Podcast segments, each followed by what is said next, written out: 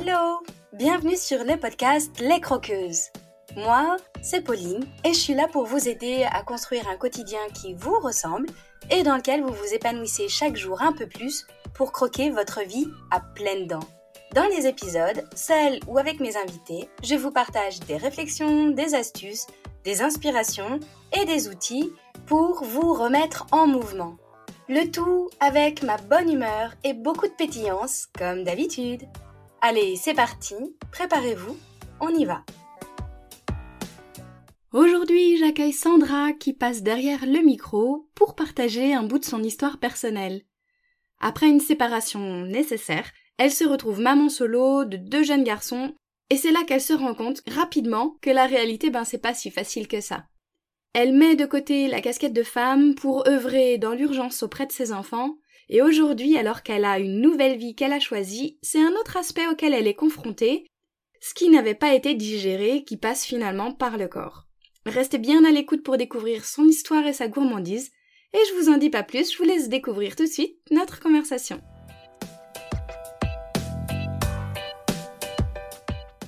Hello, bienvenue à toi Sandra. Je suis super contente que le grand jour soit enfin arrivé parce que ça fait quand même pas mal de temps qu'on a échangé toutes les deux.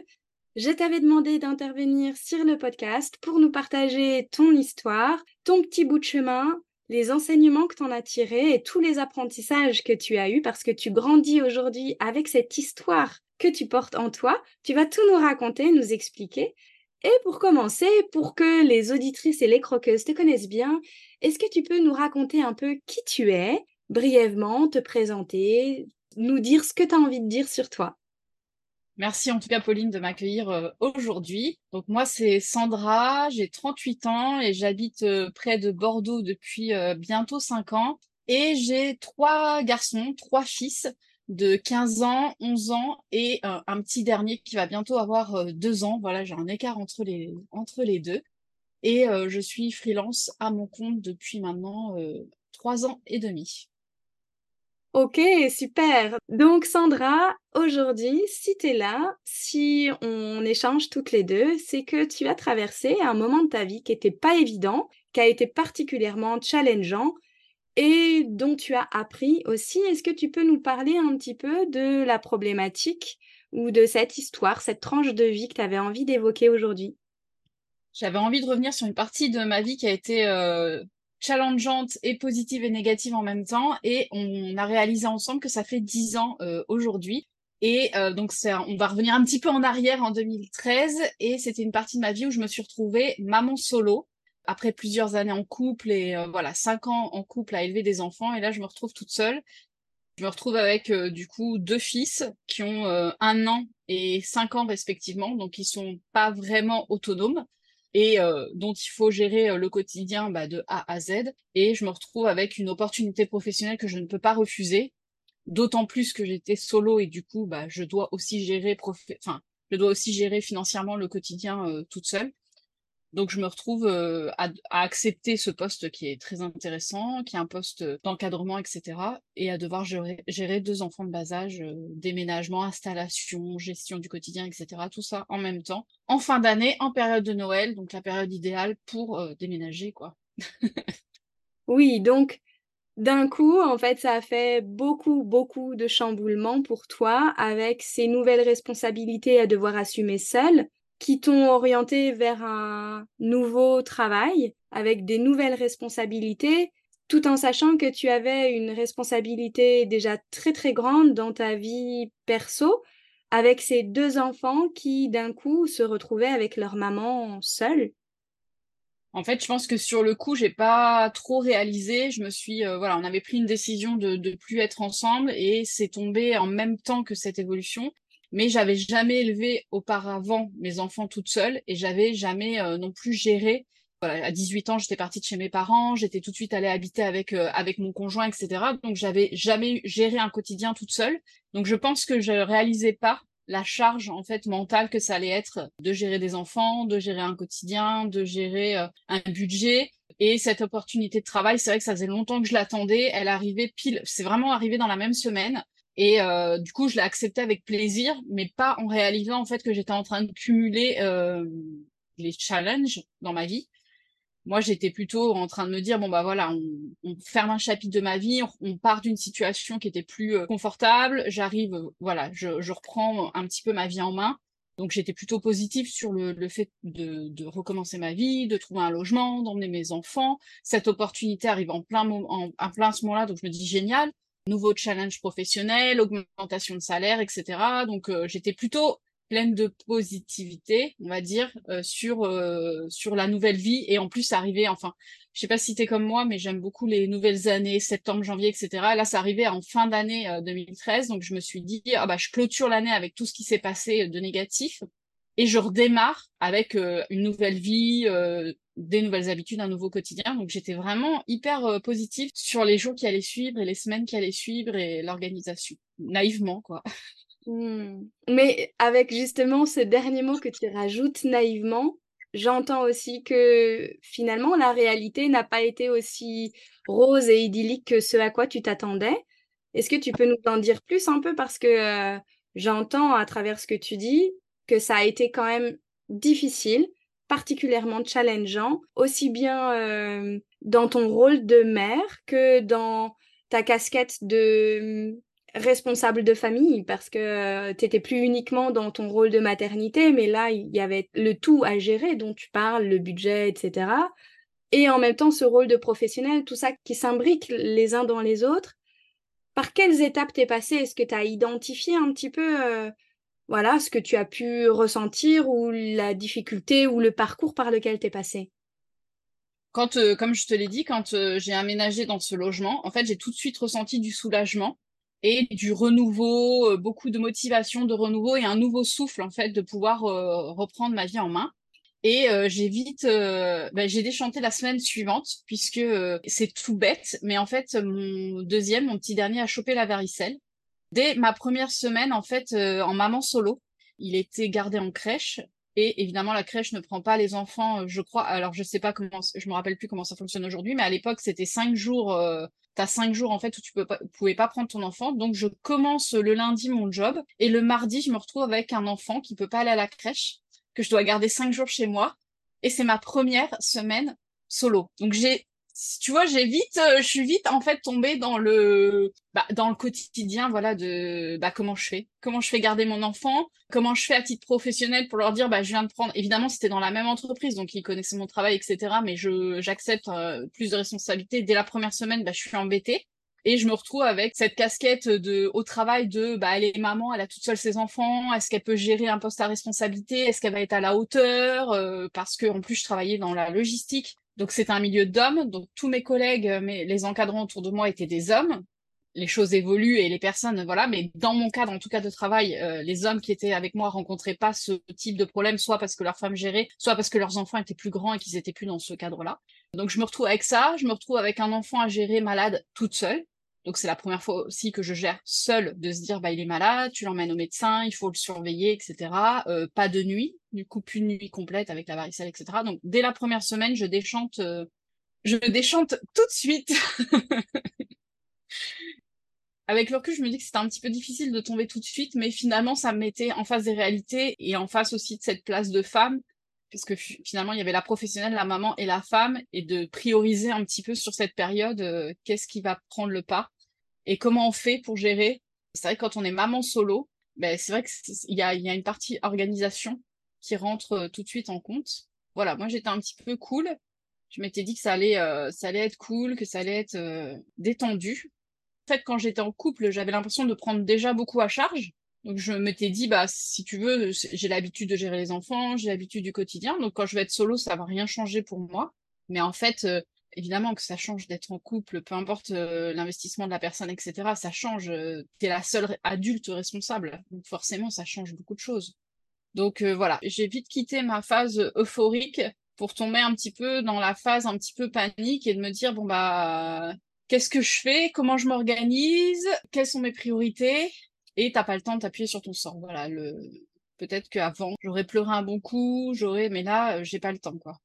Le fait qu'il soit malade, j'ai pas trop eu le temps d'avoir des phases de déprime, d'avoir euh, etc. parce que euh, en fait j'ai vite été rattrapée par le quotidien et j'ai dû vite tout de suite bah, prendre des décisions, m'organiser, J'ai eu la chance d'avoir un entourage. mes parents n'habitaient pas loin, donc vite aussi te dire bah ton ego tu le mets de côté, t'appelles tes parents. En fait, je pense que quand tu es dans l'urgence, tu mets certaines choses de côté. Voilà, je, venais quand même de me, séparer d'une relation longue, donc j'avais quand même des choses à reconstruire en tant que femme. Mais ça, erreur ou pas erreur, je mets de côté, ça me semble pas prioritaire à ce moment-là.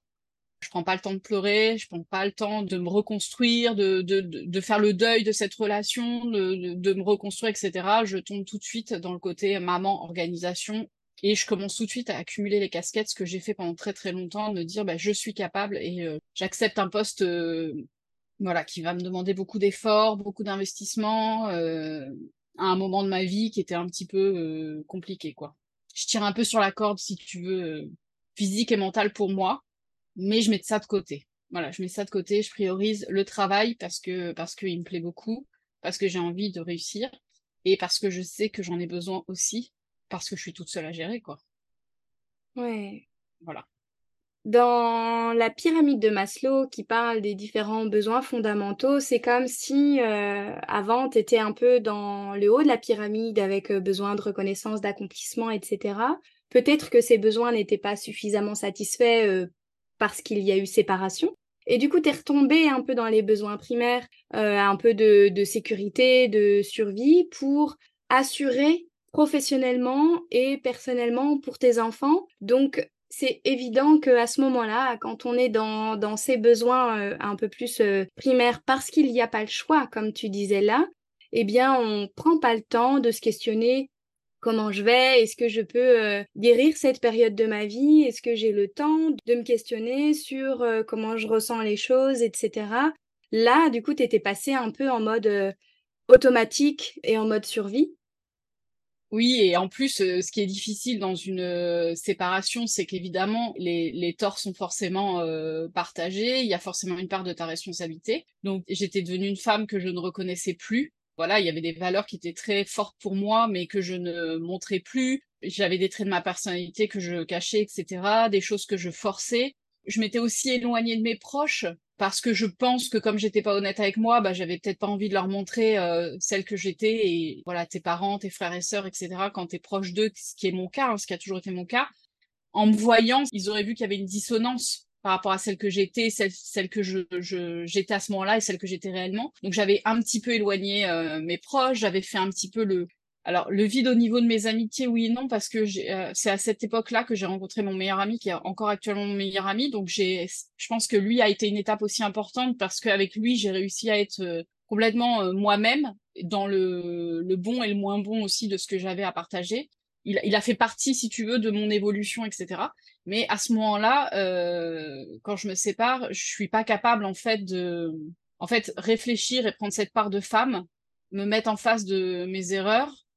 C'est me mettre en fait en situation de fragilité, prendre le temps de réfléchir à ce que j'ai mal fait, aux mauvaises décisions que j'ai prises, à la femme qui a qui a pas respecté sa façon d'être, qui a pas été alignée, etc. En fait, c'est un petit peu creusé dans l'échec de ma de ma de ma relation, dans l'échec de c'est un échec personnel, puisque si la relation n'a pas marché, c'est parce que je n'étais pas moi-même, et que du coup, il y a un moment où ça, quand tu le réalises, ça fonctionne pas. Donc du coup, c'était trop gratté pour moi, et c'était trop me mettre en situation de fragilité, et je me suis dit, est-ce que je suis, je pense qu'inconsciemment, parce que tu te poses pas ces questions-là à ce moment-là, mais est-ce que je suis capable est-ce que si je me mets en situation de fragilité, est-ce que je serais capable de me lever tous les matins? Je pense que j'aurais pas eu les enfants. Tu vois, la situation aurait été complètement différente et peut-être que j'aurais pris ce temps de, de dépression, de voilà. Je, ne pourrais jamais le savoir évidemment parce que je me suis jamais retrouvée solo sans mes enfants euh, dans des situations compliquées. Mais euh, mais j'ai mis tout ça de côté et puis euh, c'était déjà une claque parce que déjà mes proches me disaient bah on t'a pas reconnu pendant tant d'années, bah t'as fait ça. En fait le fait que moi je dise bah je, voilà je pars parce que je me reconnais pas parce que j'ai besoin. En fait tout le monde te dit bah c'est vrai en fait. Donc du coup j'étais déjà tu vois je m'étais pris quelques claques parce que ça me blessait aussi d'entendre euh, la vérité. En ce moment-là, j'étais pas prête euh, de me prendre d'autres claques et j'étais pas prête à faire une introspection sur moi-même, même si j'avais des prises de conscience, j'étais pas prête.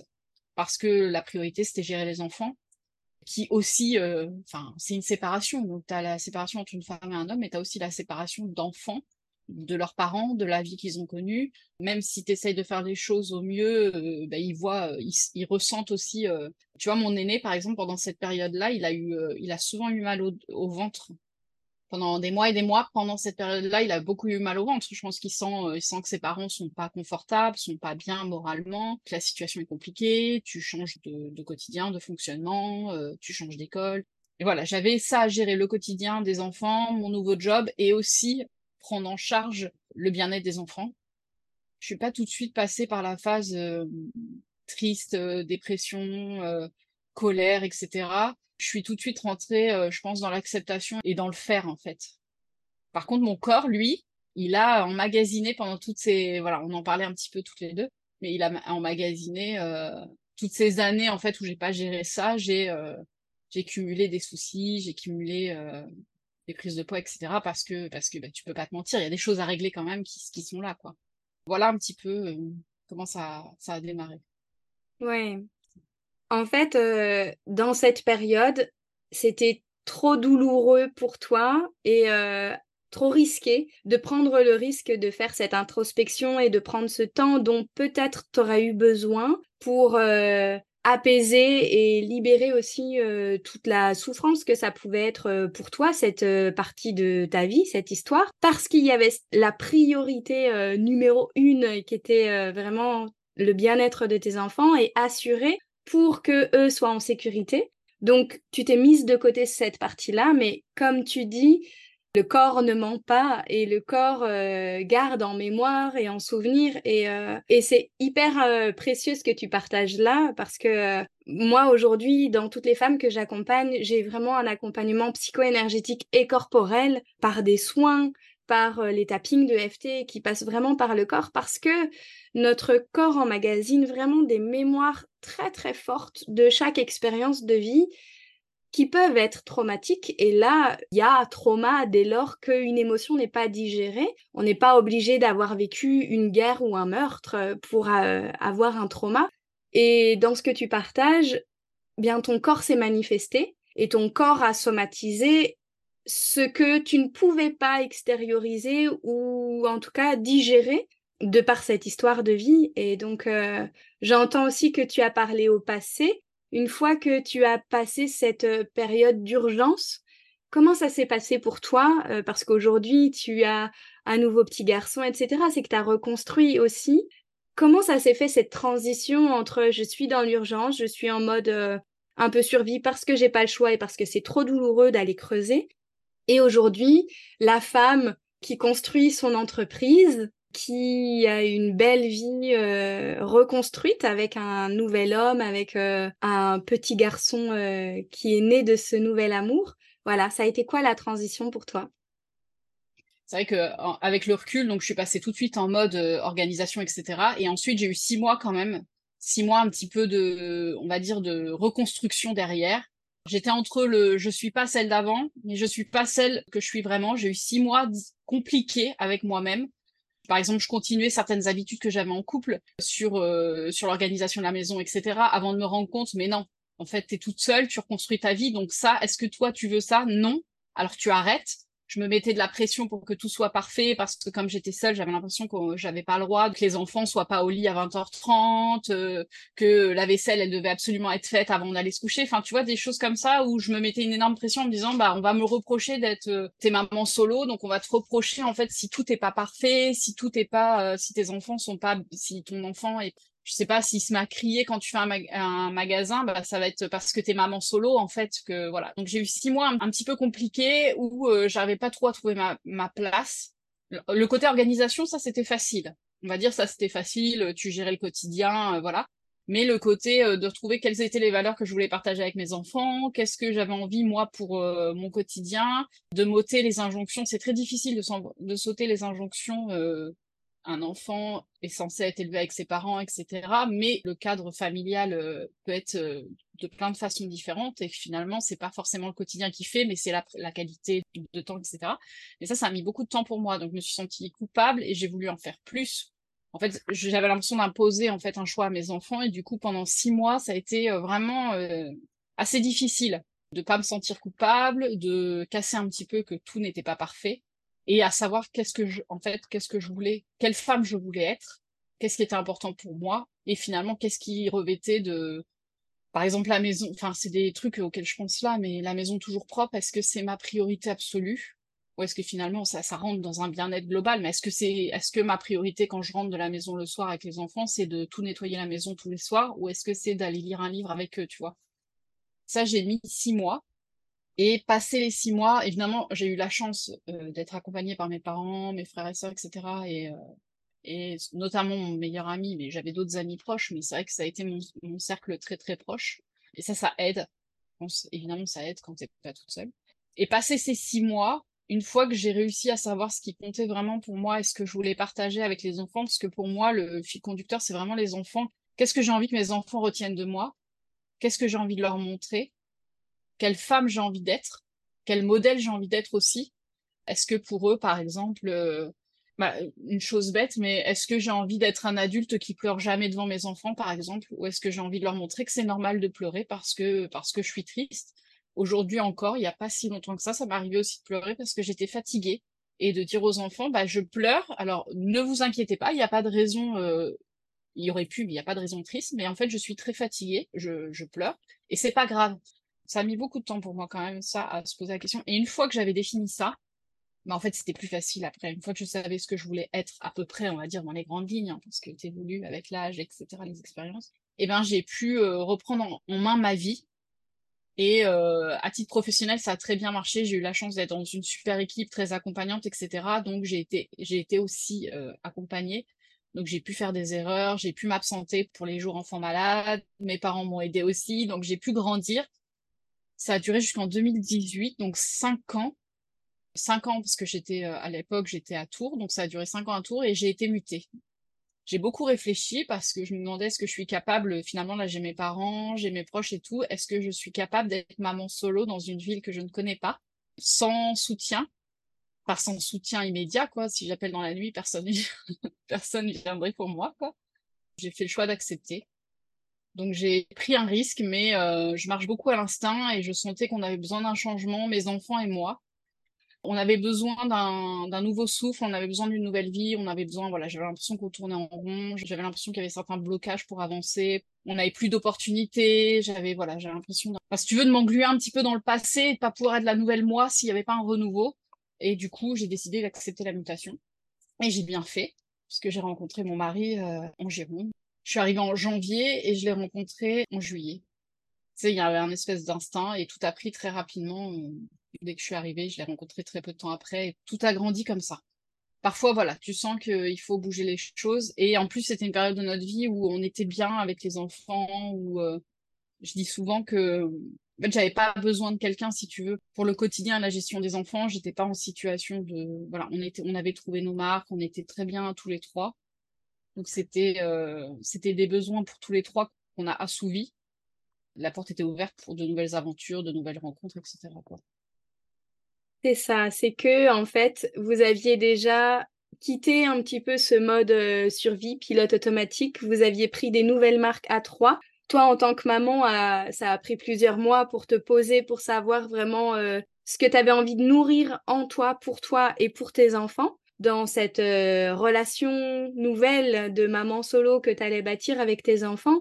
Donc, tu avais déjà pris des nouvelles marques, tu avais donc euh, quitté un peu ce mode euh, pilote automatique pour pouvoir de nouveau t'épanouir et rayonner dans autre chose que uniquement ton rôle dans la société qui ne se résumait plus uniquement au fait d'être euh, maman solo et potentiellement euh, qu'on pourrait te reprocher aussi parce qu'il y avait un petit peu de ça euh, dans les premiers mois. Et du coup, ça t'a ouvert à des nouvelles perspectives et professionnelles et de rencontres. Et j'entends aussi que ben, aujourd'hui, tu es encore là-dedans puisque tu es mariée, que tu as eu un nouvel enfant. Donc, ça fait dix ans, on l'a réalisé tout à l'heure. Maintenant que tu as du recul, comment est-ce que tu vois un peu cette période de ta vie? En quoi est-ce que tu es différente de celle que tu étais avant et qu'est-ce que ça s'est venu toucher en toi? Alors, il y a plusieurs aspects euh, là-dedans. Le premier, euh, celle dont on parle depuis tout à l'heure, c'est le côté maman. En tant que maman, j'ai trouvé ça assez difficile d'être la seule adulte responsable. pour prendre des décisions. Je parle pas du quotidien, faire à manger, lever tes enfants, aller les emmener à l'école, les choses qu'on est euh, plus ou moins tous capables de faire. Mais ce qui me faisait très peur, c'était euh, de prendre les bonnes décisions, en fait. Et de pas avoir euh, quelqu'un pour te dire, bah là, t'exagères peut-être un peu trop, ou t'es trop sévère, etc. Donc, j'ai trouvé que cette période était compliquée bah, de gérer en fait l'inconnu toute seule puisque bah j'étais voilà c'est l'inconnu d'être maman et chaque âge chaque personnalité d'enfant etc bah te, te bouscule et ça, j'ai trouvé ça très difficile. Et à la fois, dix ans après, j'ai envie de te dire que c'est une des plus belles périodes de ma vie. Et c'est une période où on a été, euh, on en parle encore avec les enfants. Enfin, j'en ai parlé avec mon grand il n'y a pas longtemps. Et c'est une des périodes où on a été les plus heureux. Ça peut paraître très euh, ambivalent de te dire ça. C'était une période de femme en pause, mais c'était une période en tant que maman, une période très heureuse où j'étais euh, centrée sur mes enfants, avec mes enfants, et on était tous les trois. Et on a construit une relation très proche on a beaucoup communiqué. Et euh, quand j'en parle avec les enfants, le deuxième notamment qui était plus petit, qui avait bah, du coup qui avait un an jusqu'à ses six ans, en fait, il y a plein de choses qui pour moi étaient compliquées, mais que lui, il a pas. Euh, euh, par exemple, c'est vrai que je comptais beaucoup les sous, je faisais attention à ce qu'on mangeait, etc. Et pour moi, c'était c'était difficile. Des fois, il revenait avec les baskets déchirées, alors que j'étais déjà financièrement, je savais que mon mois était compliqué, mais qu'il fallait bien que je rachète des baskets, donc j'avais une angoisse particulière et tout. Mais en fait, lui, il n'a pas du tout ressenti ça. Il retient que des choses. On a passé beaucoup de temps ensemble. On a fait tel jeu. Euh, voilà, il retient que des choses positives. Et ça, c'est euh, c'est un bilan plutôt heureux et ça a construit une relation particulière avec mes enfants. Aujourd'hui, on est très proches. Il n'y a pas de sujet tabou. On communique beaucoup. Ça m'a obligé à prendre mon rôle de mère à 100%. Je dis pas que je l'avais pas avant, mais euh, c'est pas pareil de partager une éducation au quotidien, j'entends et euh, d'avoir une éducation au quotidien exclusive. Voilà. À titre de maman, c'était une, c'était une des, j'exclus évidemment tout le côté négatif d'une séparation, etc. Mais à titre maman avec ses enfants, c'était une période, une des plus heureuses euh, de ma vie et une période très forte pour une relation euh, qui est vraiment une très très bonne relation aujourd'hui avec les deux grands. À titre professionnel, c'était génial. J'ai beaucoup évolué, j'ai beaucoup appris et ça m'a obligé à demander beaucoup d'aide c'est pour ça aujourd'hui que je peux déléguer, etc. Donc ça m'a appris à, demander de l'aide et tout. Par contre, ça m'a, euh, voilà, je tire, j'ai tiré sur la corde. J'ai pris des mauvaises habitudes là-dessus et, euh, et en fait, euh, j'avais envie en tant que maman solo de dire que je peux le faire. Et du coup, j'ai accepté, par exemple, je faisais des réunions à 4 heures du mat, ensuite je travaillais je faisais ma journée entière, donc je demandais à mes parents s'ils pouvaient venir euh, garder les enfants. Ensuite, je, donc je faisais la réunion de 4 heures à 5h30, je revenais à 6 heures pour euh, donner le petit déj et tout libérer mes parents. Ensuite, je retournais déposer tout le monde, je retournais travailler, faire ma journée, j'assumais le soir, etc. Tu vois, des choses que j'ai pas fait qu'une fois, j'ai cumulé plusieurs choses comme ça, donc j'ai tiré, tiré sur la corde. Ça m'a amené beaucoup d'opportunités professionnelles ça m'a permis d'ouvrir des perspectives et d'avoir ce que j'ai aujourd'hui. Par contre, en tant que femme, c'est un peu dur de dire ça comme ça, mais en fait, j'en paye le prix aujourd'hui puisque euh, comme j'ai mis cette partie de, ma vie de côté et que j'ai toujours fait passer en priorité le reste, le travail, euh, les enfants, bah aujourd'hui, et c'est ce qu'on disait, voilà, le corps cumule. Et dix ans après, aujourd'hui, en fait, je suis en train de m'occuper de moi, quoi. Dix ans après.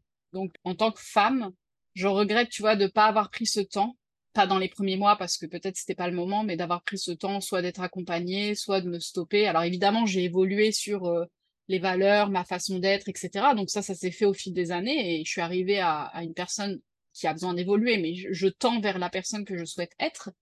Par contre, j'ai tiré sur la corde à mort et je suis en train de m'en occuper aujourd'hui, mais tu vois, dix ans après, voilà, c'est, ça, c'est un sujet qui est 100% actuel, par contre. Mmh.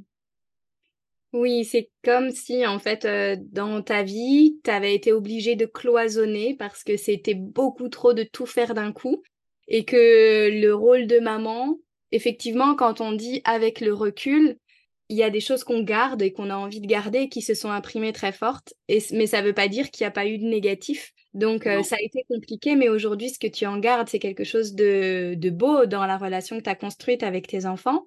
Professionnellement, ça t'a amené aussi plein de choses, etc. Et c'est comme si aujourd'hui, puisque le reste est acquis, le reste a des bases solides, enfin, tu pouvais prendre soin de la femme que tu es en passant par le corps, entre autres. Mais ça se fait étape par étape, en fait. Et, et c'est, tu l'as très bien formulé, on peut pas tout faire en même temps. Non, et en fait, au moment où je me suis sentie très heureuse, où je me suis sentie accomplie en fait par rapport à la rencontre que j'ai aujourd'hui, mon mariage, mon fils, etc. Mon dernier fils où j'avais l'impression de voilà d'être heureuse. Et ben en fait, à partir de ce moment-là où je me suis dit je, suis bien, et ben tout s'est cassé la figure.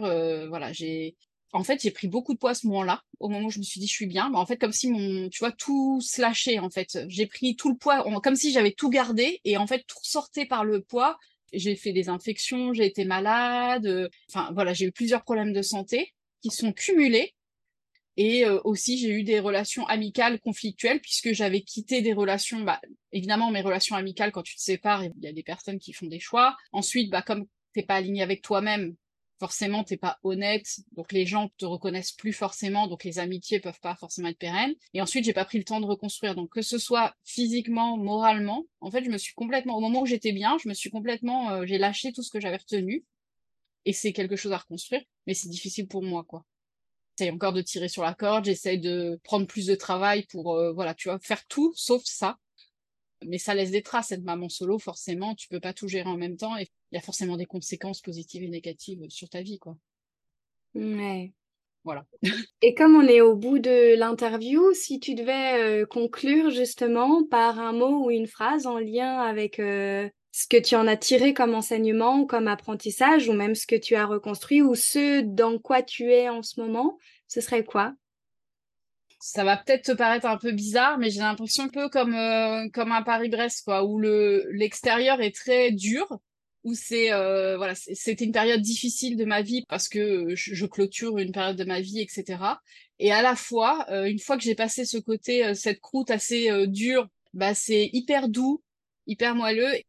J'ai pu créer une relation particulière avec mes enfants que j'aurais pas eu. J'ai pu découvrir celle que j'étais. J'ai pu modifier un tracé de vie, un chemin de vie qui n'était pas le mien j'ai pu rencontrer voilà euh, la personne avec qui je suis aujourd'hui. J'ai construit aussi ma, je t'en ai un petit peu parlé, mais mon, meilleur, ma rencontre avec mon meilleur ami dans cette période aussi là. Et ça peut paraître difficile d'extérieur, c'était des choses, euh, peut-être qu'on m'aurait raconté tout ça avant que je le fasse, j'aurais pas voulu y aller parce que j'aurais trouvé que le chemin était trop dur.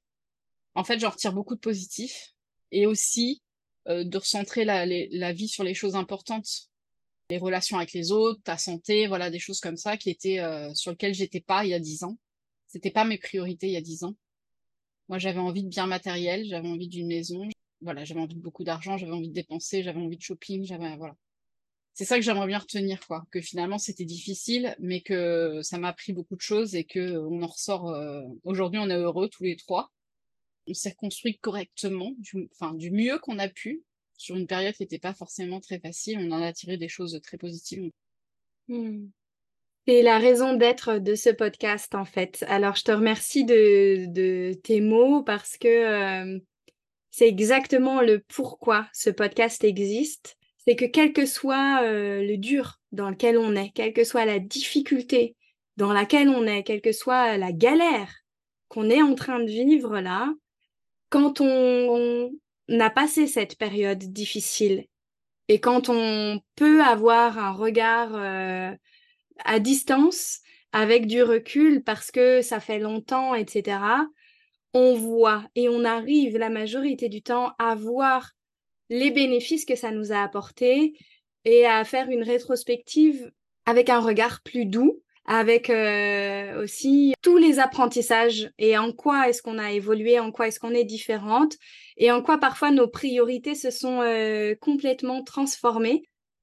Ce podcast, j'aurais tellement eu besoin quand moi j'étais dans le dur que euh, aujourd'hui c'est aussi pour toutes les croqueuses qui nous écoutent de se dire ouais voilà peut-être que là en ce moment c'est la grosse galère pour vous mais il y a de l'espoir et peut-être qu'un jour dans dix ans quand vous regarderez cette période de votre vie, eh bien, vous en verrez tous les bienfaits, tous les bénéfices et tout ce que ça vous a appris.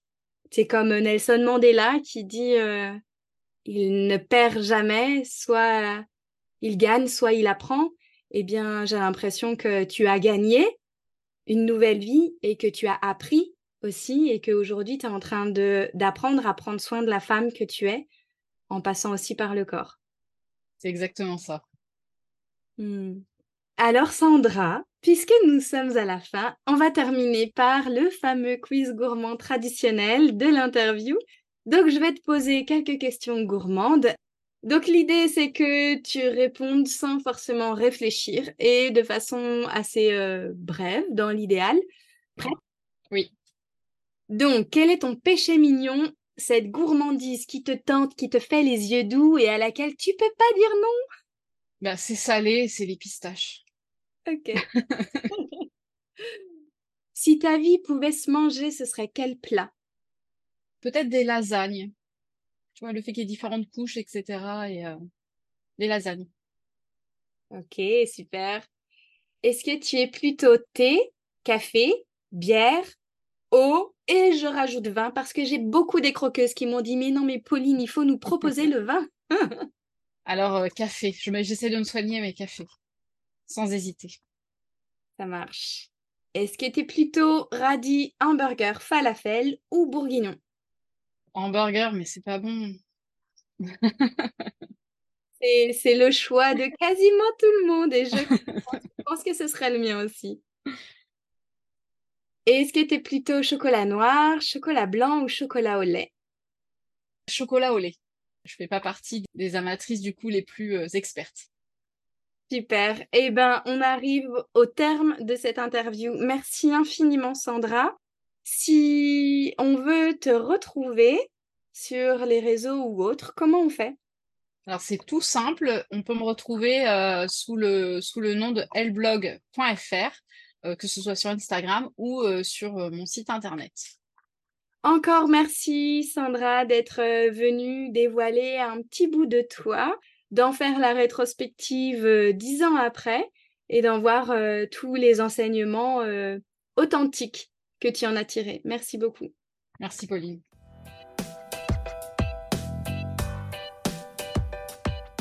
Et voilà les croqueuses, c'est la fin de cet épisode. Merci à vous d'avoir écouté jusqu'au bout.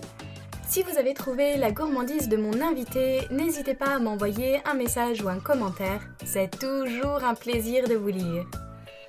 Si cet épisode vous a plu, qu'il vous a apporté un peu d'énergie, d'élan et de la valeur, si vous vous dites que ce serait bien que d'autres femmes puissent l'écouter, n'hésitez pas à le partager et à le noter sur votre plateforme d'écoute favorite.